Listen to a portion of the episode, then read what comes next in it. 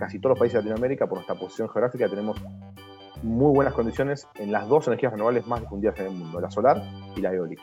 Entonces ahí también, entonces si conectamos todo, tenemos una oportunidad de cada vez abastecernos más del producto latinoamericano, que además tiene una pegada de carbono mucho menor, doble beneficio. Entre otras cosas, por ejemplo, lo resumo, en el mediano plazo necesitamos tres cosas.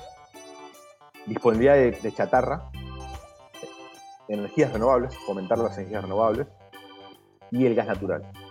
Como es un sector de un producto primario que abastece, como ya dijimos, muchas industrias, también los clientes nuestros son los que exigen ese tipo de normas o ese tipo de productos verdes, digamos, de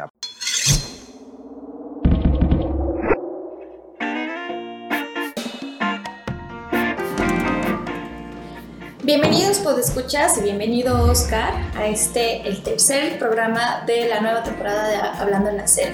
Nos da muchísimo gusto que nos acompañen una vez más. Eh, como saben, vamos a estar platicando pues varios temas. Eh, este programa es muy especial, eh, desde la parte de nuestro invitado, Yari con su cápsula, que la van a ver más adelante, y pues obviamente Oscar con su tema de inteligencia de mercado. Claro que sí.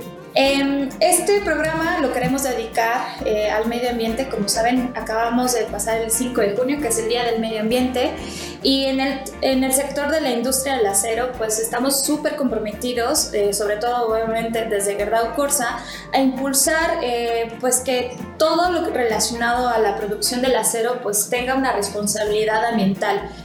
no solamente desde el proceso que, bueno, bien es, es una parte muy importante y, que prácticamente todos nuestros, nuestros productos están certificados para poder ayudar a toda la, a la cadena de, del medio ambiente, desde el reciclaje del agua, filtros de, los eh, gases que se eh, generan en la planta, el transporte, los coproductos y obviamente pues también energía solar que vamos a estar eh, contándoles un poco más adelante. Todas estas acciones que, que, no solamente nosotros y toda la industria del acero pues estamos 100% en pro a poder apoyar a que pues tengamos un futuro mejor.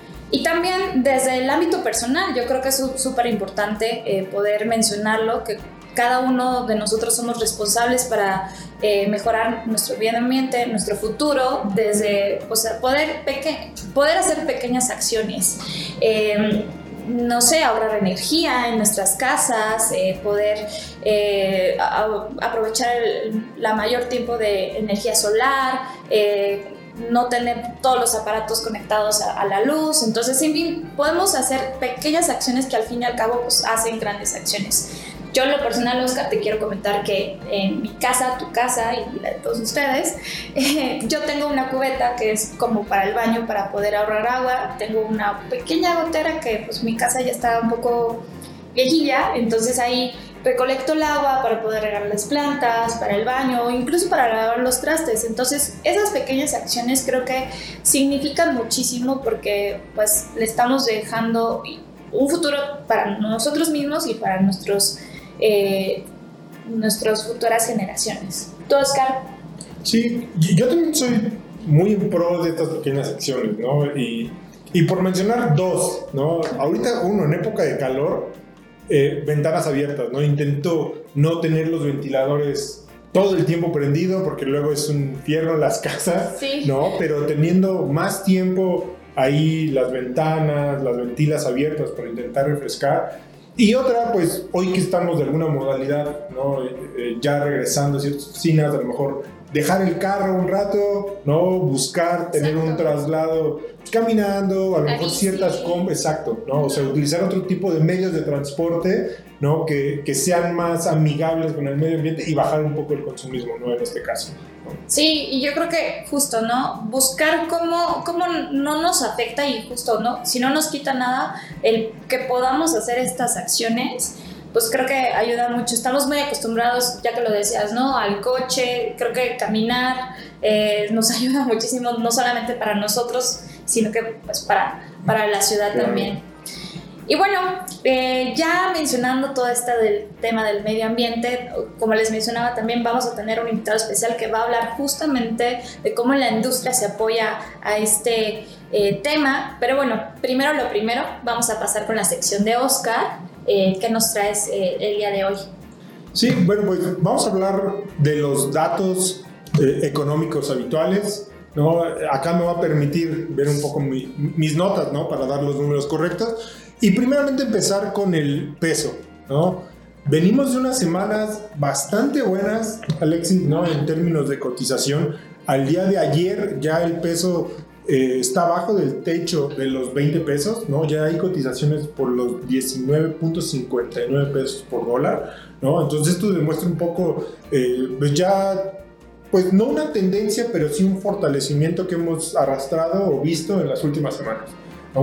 Eh, por otro lado, ya en el podcast pasado hablamos de uno de los indicadores que estaba teniendo una alza, eh, que no es un indicador eh, que esta tendencia es algo positivo y estamos hablando de la inflación, ¿no? Continuamos con esta tendencia, ¿no? Creo que todo lo vemos hasta en el bolsillo, ¿no? O sea, vemos muchas noticias de esto y bueno, pues seguimos con eso, ya la información ahí de INEGI, ¿no? Estamos con una inflación de 7.68%. Entonces, se están tomando muchas acciones, vemos mucho en, en la media justo como eh, se está buscando tener una, una estabilidad en este, en este tema, pero al menos continuamos con esta tendencia.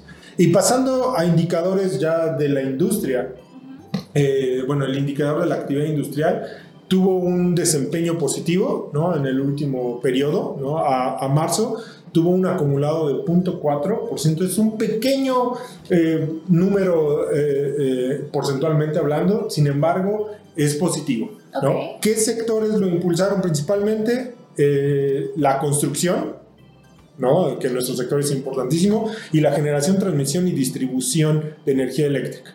Temas como la minería y la industria manufacturera eh, no tuvieron un desempeño adecuado en el, último mes reportado. Sin embargo, bueno, de manera consolidada vimos un indicador positivo. Y ahora, pasando en, temas de producción de acero, eh, como todos los podcasts, traemos eh, la publicación de World Steel, en donde ahí eh, World Steel comunicó que eh, la producción mundial de acero fue de 162 millones de toneladas a abril, y esto es una disminución de 5.1%.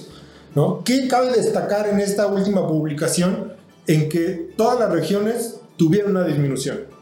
Eso, eso es algo destacable en esta, en, esta publicación. Y para irnos rápido por los números, África 1.2 millones de toneladas, Asia y Oceanía 121.4 millones de toneladas, la Unión Europea 12.3 millones de toneladas, Medio Oriente 3.3 millones de toneladas, nuestra región ¿no? 9.4 millones de toneladas y hablando porcentualmente es 5.1% menos que el mismo periodo del año pasado. Y América del Sur, 3.6 millones de toneladas, que también tuvo un decrecimiento de 4.8%. ¿Y esto qué significa, Oscar? Esto significa que al final los mercados están reaccionando en términos de, de producción y consumo. ¿No? Lo que es interesante, como comentaba, es que todas las regiones tuvieron una disminución, ¿no? Entonces, esto no, no quiere decir que tampoco el consumo esté eh, decreciendo, sin embargo, eh, exactamente, ¿no? O sea, no vemos que la industria eh, común todo vaya a, la baja, sino forma parte de su naturalidad en términos de producción y consumo. Ok, bueno, suena, suena bastante bien. Creo que ahí podemos ver que no solamente el que baje estos indicadores sea algo, algo que nos afecte, sino que pues vamos a ir viendo cómo se mueve el mercado, ¿no? Es, exactamente, ¿no? Y, recordar que al final la industria forma parte de toda una cadena, ¿no? Entonces, cuestiones de, la producción, ¿no? Se debe a otro tipo de factores que luego podemos ver en otros indicadores, ¿no? Y, pero eso meramente no significa que el consumo vaya a la baja. Súper. Pues bueno, Oscar, muchas gracias, por la sección. Ahora, este, pues vamos a pasar a, nuestra parte especial con nuestro invitado que se está conectando vía virtual con nosotros. Ahora damos la bienvenida a nuestro invitado del día de hoy, Alejandro Wagner, director ejecutivo de Alacero. Antes de comenzar, vamos a leer un poco eh, de su semblanza, quién es y cuál es su trayectoria. Es ingeniero en la Pontificia Universidad Católica Argentina. Estudió en la IAE Business School, eh, Executive MBA Regional Management. Se desempeñó como Senior Salas, Executive Sales Manager y Business Manager en Ternium. Desde el 2021 es director ejecutivo de la Asociación Latinoamericana de Acero, Alacero, entidad civil sin fines de lucro que reúne a la cadena de valor de acero de América Latina. La experiencia de Wagner reúne el trabajo junto a líderes de las principales eh, compañías acereras, organismos de gobierno y organizaciones internacionales para llevar la visión y capacidad de la industria siderúrgica de América Latina al mundo. Cuenta con más de 10 años de experiencia en la industria siderúrgica regional y global y como director ejecutivo de Alacero impulsó la transición del sector hacia una gestión cada vez más sustentable, innovadora y segura. Pues Alejandro, bienvenido a Hablando en Acero, nos da muchísimo tenerte en el programa. Eh, platícanos primero cuál es tu trayectoria profesional eh, para conocerte mejor y cómo es que eh, llegas a colaborar y a formar parte de Alacero. Bueno, ante todo, muchas gracias a ustedes. Para mí es un honor formar parte de estas conversaciones de acero, un mundo que obviamente me atraviesa desde hace muchos años y especialmente en estos años últimos en el acero. Eh, así que el placer es mío, gracias. Y has descrito muy bien mi trayectoria. Eh, he hecho un poco de todo en términos de industria. Antes trabajé también en la industria de consumo masivo, en la industria de cervezas, bien lejos eh, de la actual, pero que después en algún momento se conectan. Ya les voy a contar una historia actual. Eh, pero ahí comencé, después fui al otro mundo, que es la industria pesada y la, eh, ¿cómo se le llama? lo que es la industria cirúrgica. Como bien tú mencionaste, tuve varios, varios puestos ahí en, en la empresa Ternium, en Argentina. Eh, después trabajé en exportaciones, así que me tocó viajar bastante por la región. Después me fui a trabajar al gobierno, trabajé, fui director de la, Agencia de Inversiones y Comercio, un organismo gubernamental eh, que se, básicamente se dedicaba a eso, como el nombre lo indica, a promover las inversiones y las exportaciones del país. Así que mm, en, en ese caso me tocó un poco, como yo digo, conocer la cocina, porque para un país eh, trabajar en el Estado es como la cocina, ¿no? Hay, un montón de cosas que uno no ve, pero que funcionan o no funcionan a veces, lamentablemente, pero es la cocina al fin. Así que una experiencia de cuatro años muy interesante. Después volví al sector privado eh, y aquí estoy en el acero, eh, aportando desde un punto intermedio, por eso lo menciono lo de, mi paso previo.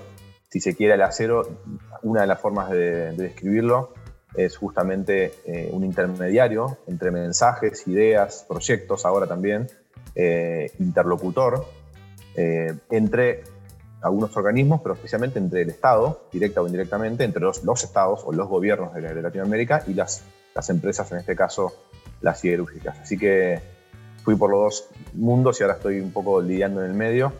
Y bueno, como tú dijiste al final también, diría que impulsando una transformación eh, de al acero primero para que después eh, al acero con su aporte pueda también aportar su grano de arena a la transformación de una industria que es vital para el desarrollo, pero que se está transformando también con todas las mudanzas eh, y todos los cambios que está teniendo este mundo más que nunca hoy en día. Bien, Alejandro, primeramente gracias otra vez por estar acá con nosotros. ¿no? Eh, digo, en mi día a día, la acero es una de las instituciones que yo tengo mucha eh, referencia, ¿no? dado eh, acá mi rol en Gerdau. Y, yo acá tengo unas preguntas, ¿no? Y, y, primeramente partiendo sobre que sabemos que Alacero es una institución que agrupa a los principales productores de acero y mineral de hierro, Platícanos, eh, ¿cuál es su misión? ¿Cuál es su razón de ser? ¿Y cómo logra agrupar a todos los productores de la industria? Bien. Hoy en día el acero aproximadamente representa, en términos de, volumen, eh, entre un 90 y un 95% de la producción, eh, depende de qué año, tomemos, pero más o menos un 90 95% de la producción de acero de toda Latinoamérica. Cuando decimos Latinoamérica, vale vale mirarlo gráficamente, geográficamente, más o menos desde, Centroamérica hacia abajo, todos los países. Eh, desde México hacia abajo, obviamente las cuatro principales economías son México, eh, Brasil, Colombia, Argentina, pero tenemos representatividad en prácticamente más de la mitad de los países de, Latinoamérica. En todos no hay productores, pero sí alguna empresa que, o algún organismo que representa a la industria, así, haya producción local o no. Em, eso representa en cantidad de empresas unas 60, la mitad de las cuales son productoras de acero y la otra mitad cadena de valor. Eh, ahí mencionaste Mineral como, como el principal, pero también hay empresas tecnológicas muy grandes, europeas, eh, tal vez, muchas de ellas, Primetals, eh, Daniel y PC, y bueno, y después están las productoras como Verdau, Ternium, eh, ArcelorMittal, eh, Acesco en Colombia, etc. ¿Cómo las reunimos? Interesante. bueno, es un gran desafío. un gran desafío.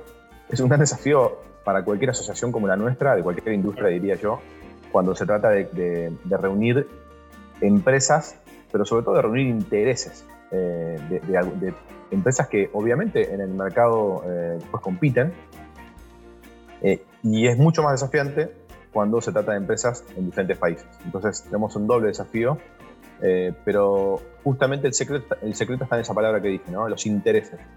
y ahí está la inteligencia de, de Alacero, pero también de, de esa discusión o ese diálogo que tenemos con nuestros propios miembros, de entender cuáles son los intereses, o diría también las problemáticas que tienen, eh, que tienen nuestras empresas, porque si fuera solo por competir diríamos, bueno, no nos juntemos nunca, eh, cada uno hace su camino y no hay nada que resolver en conjunto.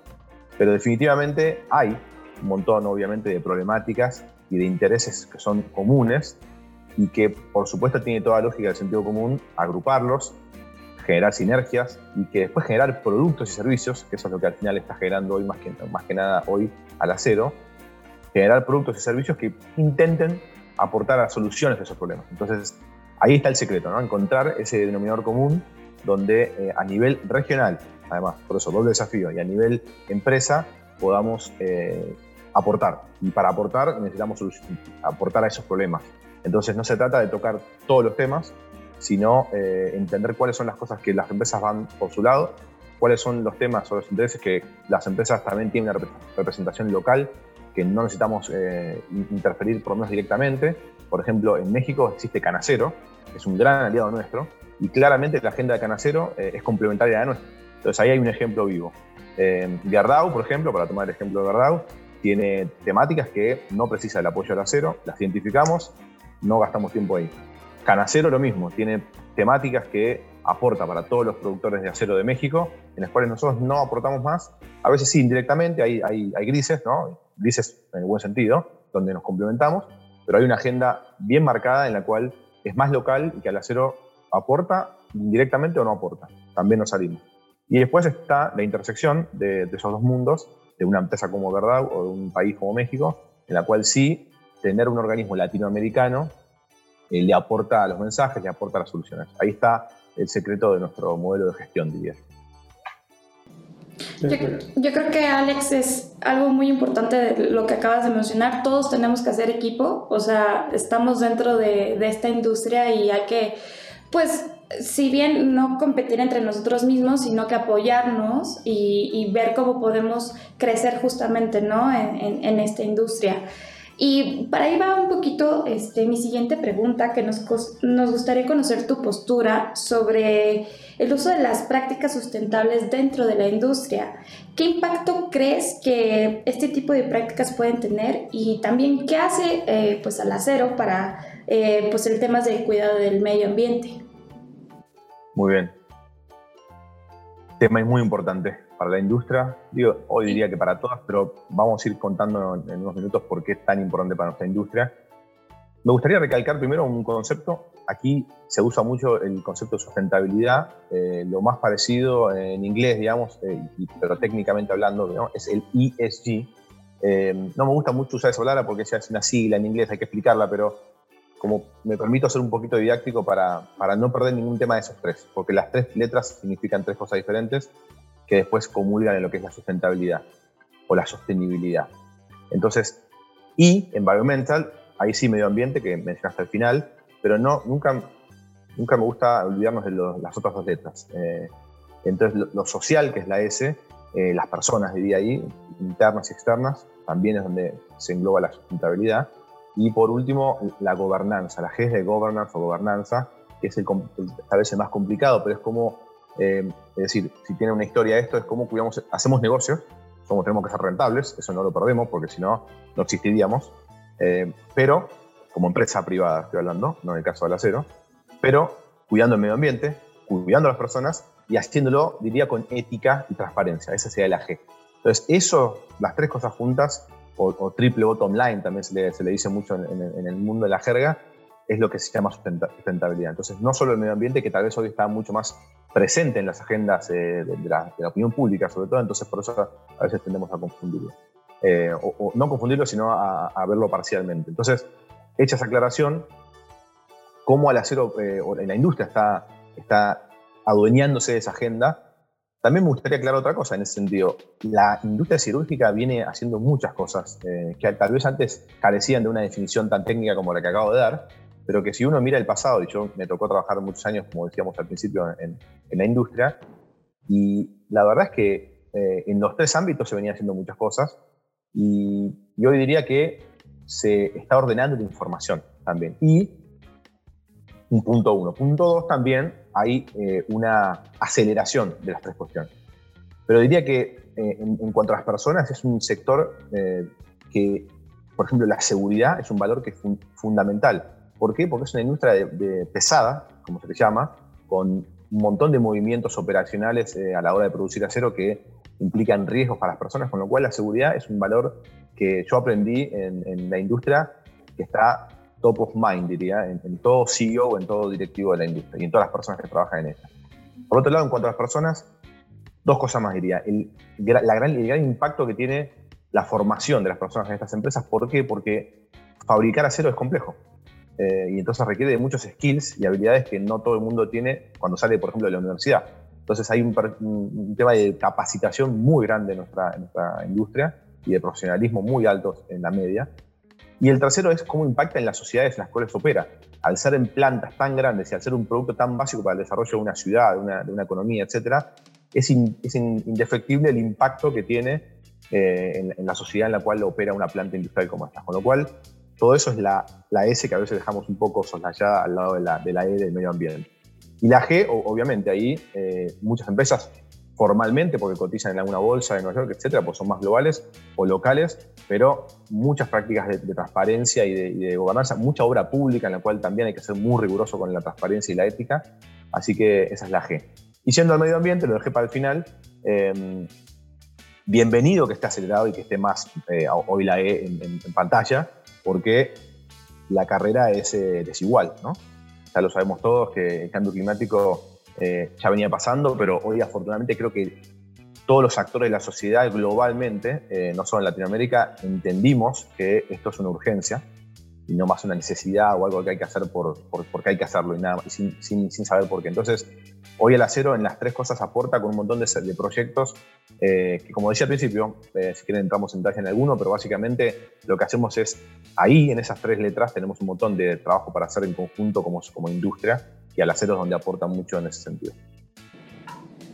Bien, muchas gracias Alejandro. Y, ahí en esa línea, eh, primero yo te quiero preguntar, ¿cuáles piensas que son los principales retos de la industria? ¿no? Y complementando también, ahorita lo que nos platicabas de medio ambiente, ¿qué acciones al acero está tomando en torno al medio ambiente? Bien, bueno, primero se, acuerdan, se, declararon el Pacto de París y las, las ODS de la ONU, en donde se definen, de ahí salen todos los objetivos de descarbonización o de baja de emisiones de carbono eh, de todo el mundo. Después se divide por país y por industria. Muy complejo, pero lo dije en, 30 segundos. Cuando vamos a nuestra industria, tenemos ciertas características diferentes al resto que nos hacen tener un rol totalmente fundamental y necesario. Voy a explicar esto un minuto.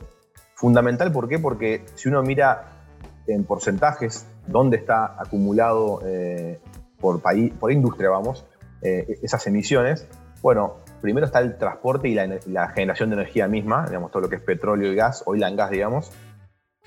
Segundo está el transporte, el transporte no solo los autos, que es lo más eh, normal, sino también todo lo que es transporte aéreo, barcos, aún más en porcentaje, en, lo que pesan lo que es las, emisiones de dióxido de carbono principal, no es el único, pero es el principal gas de efecto invernadero. Pero después de esos dos, vienen tres industrias que se llama hard to abate, que son muy fundamentales para el desarrollo de cualquier, de cualquier país, que son el cemento, la petroquímica y el acero. Entonces, ahí es donde llega nuestro spotlight, donde la, la importancia y la responsabilidad que hablaba yo de nuestra industria.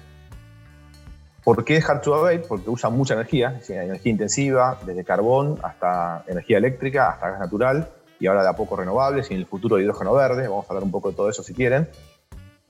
Pero es energía, es, de, energía intensiva. Entonces, eh, y a la vez, y acá viene lo importante, porque es la responsabilidad, porque el acero no se puede simplemente dejar de producir, porque es todo lo contrario, es totalmente necesario para el desarrollo económico también.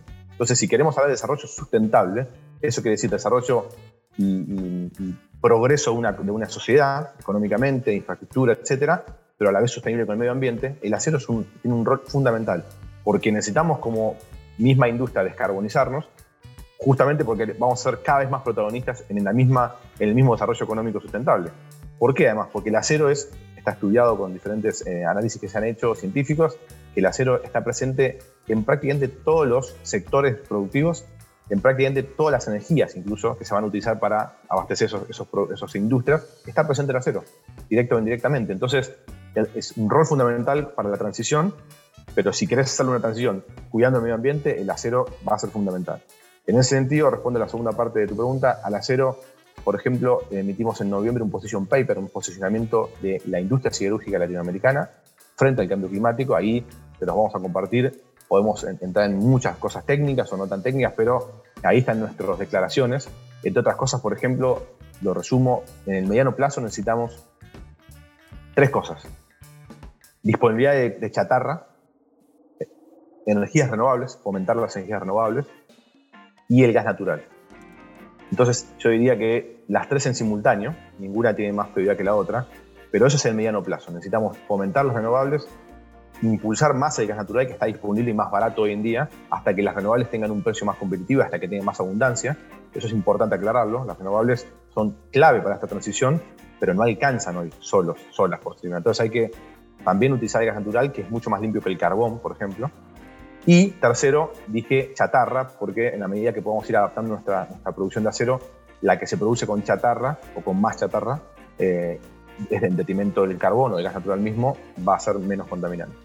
Y un último dato muy importante, Latinoamérica parte de una buena posición por dos motivos. Una, que hoy emite en promedio menos que el mundo. El mundo emite por cada tonelada producida de acero 1.88 toneladas de CO2 por cada tonelada de acero producida. Latinoamérica, 1.66.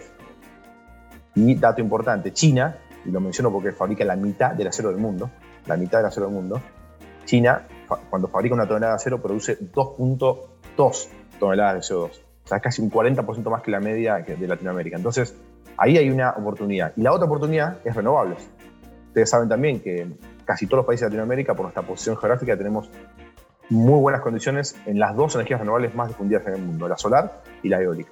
Entonces ahí también, entonces si conectamos todo, tenemos una oportunidad de cada vez abastecernos más del producto latinoamericano, que además tiene una pegada de carbono mucho menor. Doble beneficio para el empleo latinoamericano, para nuestras empresas y también para el medio ambiente. Alejandro, y creo que es súper importante lo, lo, que mencionas de las acciones, de cómo desde las industrias podemos mejorar el medio ambiente. Eh, mencionabas que pues, el acero está presente en, pues, en nuestra vida diaria y justamente nosotros en el podcast habíamos o ya hemos mencionado muchísimo eso en, en, en varias vertientes. Y justo hablando de los productos ahora y haciendo énfasis, eh, ¿podrías mencionarnos algunos requisitos para que pues, los productos estén certificados? Sabemos que pues, tienen que tener cierta validez, ¿no? Para que todo este tema ambiental y la responsabilidad que venimos trabajando, pues se plasmado justamente en los productos. Bien, sí. Em, a ver, acá hay varias miradas. Una es eh, los productos del acero ya solo por su uso de manera estructural, por ejemplo en la construcción, que es la mitad del consumo, por temas de seguridad, eh, en, los autos, por temas de seguridad también, y temas de productividad, maquinaria agrícola, en electrodomésticos. en todos los, usos que tiene el acero, lo, que se requiere mucho son normas técnicas por seguridad y por eh, calidad y prestaciones de ese producto. Entonces, las normas técnicas eh, que regulan lo que un producto es y no es, o lo que un producto tiene que cumplir o no cumplir, eh, es un ADN de la, de la industria. Digamos. Acá todo es normado, así que para, eso, para nuestra industria es, normal hablar de normas. Ahora, cuando hablamos de ¿Qué, certificación tiene que tener un acero para ser verde o sustentable? La cosa no es tan simple. Primero que no es solo el producto, sino que son los procesos los que, al fin y al cabo, los procesos que se llevan adelante para producir el acero son los que al final emiten las, emisiones. Cuando yo hablaba recién del indicador central, el más básico es cuántas toneladas de CO2 estoy produciendo a la atmósfera por cada tonelada de acero producida. Eh, entonces ahí está la principal diferencia para entender bien de qué se trata. ¿Va a haber en algún momento una norma global o al menos regional que regule qué es un producto verde? Seguramente sí, yo creo opinión personal, pero vale decir que hoy no hay una norma que diga qué es un producto verde. Las empresas individualmente eh, a veces sí llevan adelante iniciativas en las cuales dicen, bueno, en el estándar que yo considero que es el verde, tengo que cumplirlo y después emito un certificado que, eso es verde. Pero quien define eh, qué es verde o qué no es verde, hoy no está claro eh, hoy todavía es un mundo que está eh, avanzando muy rápidamente, pero también un poco desordenado. Entonces no hay una normativa así como la IRAM en Latinoamérica eh, o las normas IAS americanas norman lo que es un producto de acero para la construcción, que es lo que decía al principio. Eso todavía no está tan formalizado para lo que es el, lo que es el acero sustentable. Y cuando decimos sustentable, recordemos las personas y la ética, mucho menos para lo que es sustentable en todo su conjunto. y tampoco para lo que es el medio ambiente. Entonces, pero así como digo eso, ojalá, y yo creo que sí, insisto, va a haber alguna norma que regule eh, al final hasta globalmente lo que es un acero sustentable, pero lo importante es que las empresas ya están tomando iniciativas, como decía recién, para autodefinirse verdes, están anunciando inversiones para ser más eficientes con el uso de los recursos, que es la principal eh, medida que uno puede tomar en el corto plazo, ser más eficiente con lo que hago hoy, más allá de eh, hacer tecnologías disruptivas, como se llama, para captar el carbono, para hacer hidrógeno verde, primero empecemos por lo básico, ser más eficientes con el uso de los recursos, como el agua, como la energía. Después sí, entonces también en paralelo desarrollar, eh, desarrollar cómo capto más el, carbono que emito para almacenarlo o reutilizarlo. Hay empresas que ya ah, captan ese carbono y lo venden a la industria, por ejemplo, de bebidas, de bebidas carbonatadas, que utilizan ese carbono para gasificar una gaseosa, por ejemplo, un agua.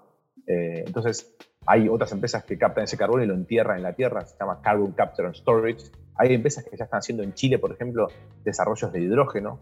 Eh, las empresas ya declararon, muchas nuestra industria, eh, declararon ya sus metas de descarbonización para 2030-2050. Eso es lo primero que hay que hacer, medirnos.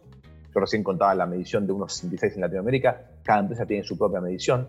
Se mide, si no se mide no se puede mejorar, una, una regla básica. Entonces las empresas ya están midiendo y además ya están declarando sus, objetivos de descarbonización o de baja de emisiones para estos dos años tan, tan eh, pragmáticos, 2030-2050. Eh, bueno, en todo eso es donde el acero tiene una, parte donde aporta con estudios técnicos, con difundir las mejores prácticas de todo esto que estoy contando. Así que por ahí va la cosa, más o menos. Eh, también no me quiero olvidar un tema, como es un sector un producto primario que abastece, como ya dijimos, muchas industrias, también los clientes nuestros son los que exigen eh, ese tipo de normas o ese tipo de productos verdes, digamos. A pesar de que tampoco se mida hoy globalmente, técnicamente, sí hay una empresa automotriz que te pide yo si el, el acero tuyo no cumple con esto y con esto y con esto, además de la resistencia y la flexibilidad y la dureza, quiero que cumpla con esto, esto y esto de medio ambiente o de personas si no, no te lo compro. Entonces, también son nuestros clientes los que están exigiendo en el mundo un acero más sustentable. Muchas gracias Alejandro, yo creo que es súper importante que nos des este panorama de todos los productos. Si bien no hay nada como establecido 100% de todos los productos deben de tener esto y esto y esto, cada uno nos manejamos con pues con estas certificaciones, ¿no? En nuestro caso, desde Gerda Corsa entregamos un EPD, que es una declaración ambiental del producto, en donde usted certifica este, cuál es el proceso de que, que, se llevó a cabo y que pues es, es un producto eh, con una responsabilidad ambiental, ¿no? Y también eh, no solamente el producto, sino que las plantas están certificadas, las tres que tenemos en Sagún, en eh, Tultitlán y La Presa, pues tienen diferentes tipos de certificaciones ISO. Sí, y creo que esa es una muestra ¿no? del compromiso que tenemos en Guerrero Corsa hacia el medio ambiente. Y, bueno, también yo quiero destacar varios comentarios de Alejandro, ¿no? Alexis, eh, este, él mencionó un punto también la importancia de que las instituciones estén alineadas y también nosotros, ¿no? Los players, ¿no? Los productores de acero eh, estemos alineados en cuestión de los intereses porque estamos en el mismo mercado, ¿no? Y con los mismos consumidores. Entonces, eh, definitivamente es una plática muy interesante el cómo al acero tiene esta tarea de congregarnos y de sumar y de alinear estos intereses y ir con cada una de las instituciones de cada uno de los países en Latinoamérica también para garantizar este vínculo y esta alineación, no repito, de los intereses comunes. Así es, este, todos hacemos esfuerzo y, tal cual como me viene mucho a, la mente nuestra frase, ¿no? De juntos moldeamos el futuro, tal cual. Pues bueno, eh, muchísimas gracias Alejandro por eh, darnos esta oportunidad de platicar contigo, de poder conocer un poco más de cuáles son las acciones que hace Al Acero en tema de cuestión ambiental y responsabilidades para todas las industrias que formamos parte de, de, Hacer Acero. Y bueno, ahora este, vamos a pasar a la parte de la cápsula de ¿Sabías qué? con Yari, que que pues está conectándose con nosotros también vía remota. Así que pues Yari, estamos atentos a ver qué nos traes para platicar el día de hoy. Vamos.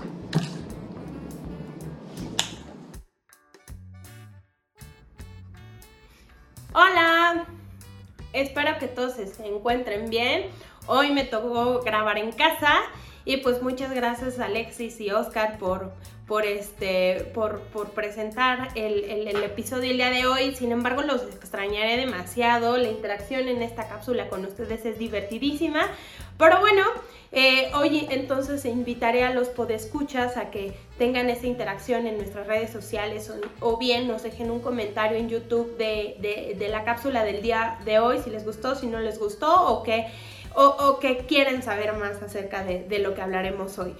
Pues primero que nada me gustaría comenzar como en, normalmente en las cápsulas, sabían que Gerdau Corsa, nuestra empresa, es amigable con el medio ambiente y no solamente porque somos uh, la principal recicladora de chatarra a nivel Latinoamérica, sino también porque nuestros desechos eh, los ocupamos en otras industrias. Y así es, pues hoy vamos a hablar justamente los cuatro principales coproductos que tenemos acá.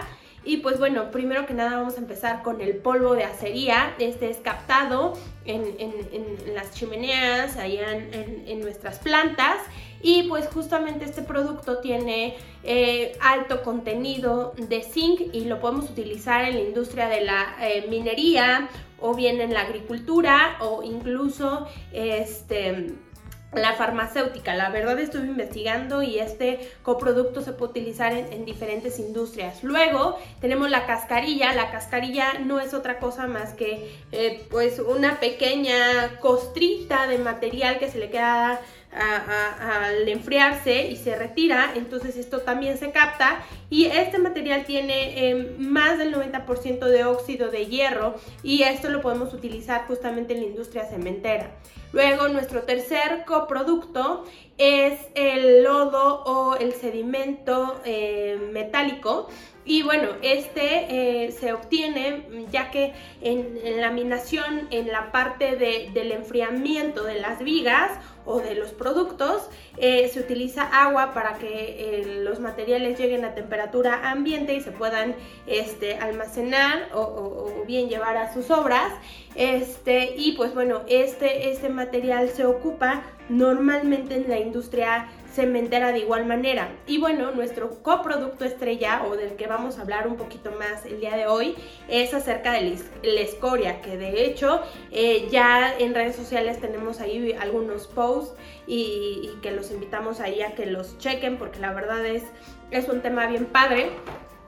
Pero antes que nada les quiero contar de dónde se obtiene la escoria, ¿no? Eh, para poder entender eh, de dónde, eh, cómo, cómo, es el proceso de la acería o, de la obtención del acero y, y, sepan de dónde viene, ¿no? Pues primero que nada tenemos cuatro grandes etapas, digo, la verdad es que los voy a englobar así y me voy a ir muy rápido porque este, no soy experta, pero pues los invito ahí a que revisen un video que tenemos 360 grados en nuestra página de YouTube y, que pueden consultar sin ningún problema. el video es referente a la visita de nuestra planta Sagún, entonces a lo mejor ahí van a poder visualizar todo lo que les estoy diciendo un poquito más. Pero bueno, tenemos cuatro etapas, que es la carga, la fusión, el afino y el vaciado. Eh, en la parte de la carga simplemente es como su nombre lo dice, cargar la chatarra, pero lo hacemos en capas, es decir, chatarra, un material fundante, chatarra, un material fundante. Esto se lleva a nuestro horno de arco eléctrico y pues bueno, ahí a altas temperaturas se funden todos estos materiales. Y aquí es donde se agrega cal para que en el afino se pueda retirar la escoria en estado líquido. Pero ¿cuál es la función de esta cal? En, o, sí, de esta cal en, esta parte de la fundición de, del acero es encapsular eh, las impurezas que se presentan en esta fundición.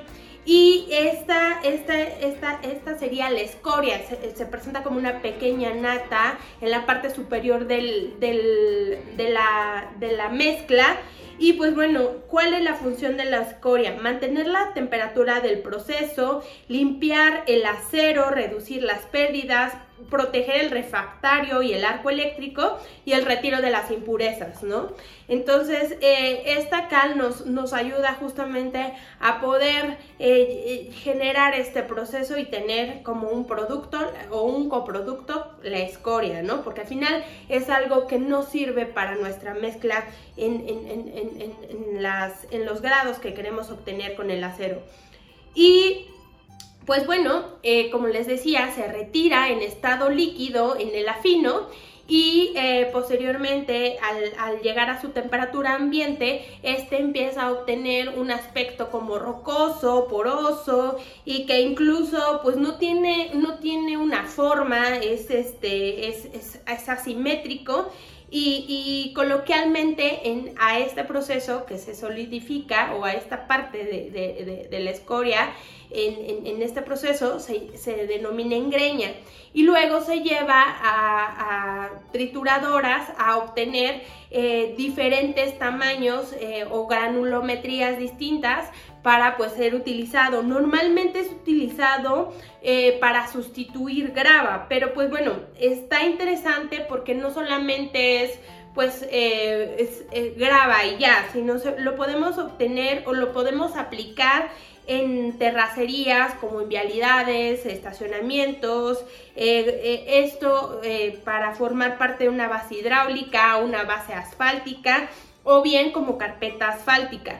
Pero también se puede utilizar en la industria cementera, en los ferrocarriles como balasto o bien como agregado de la de la construcción, para la construcción.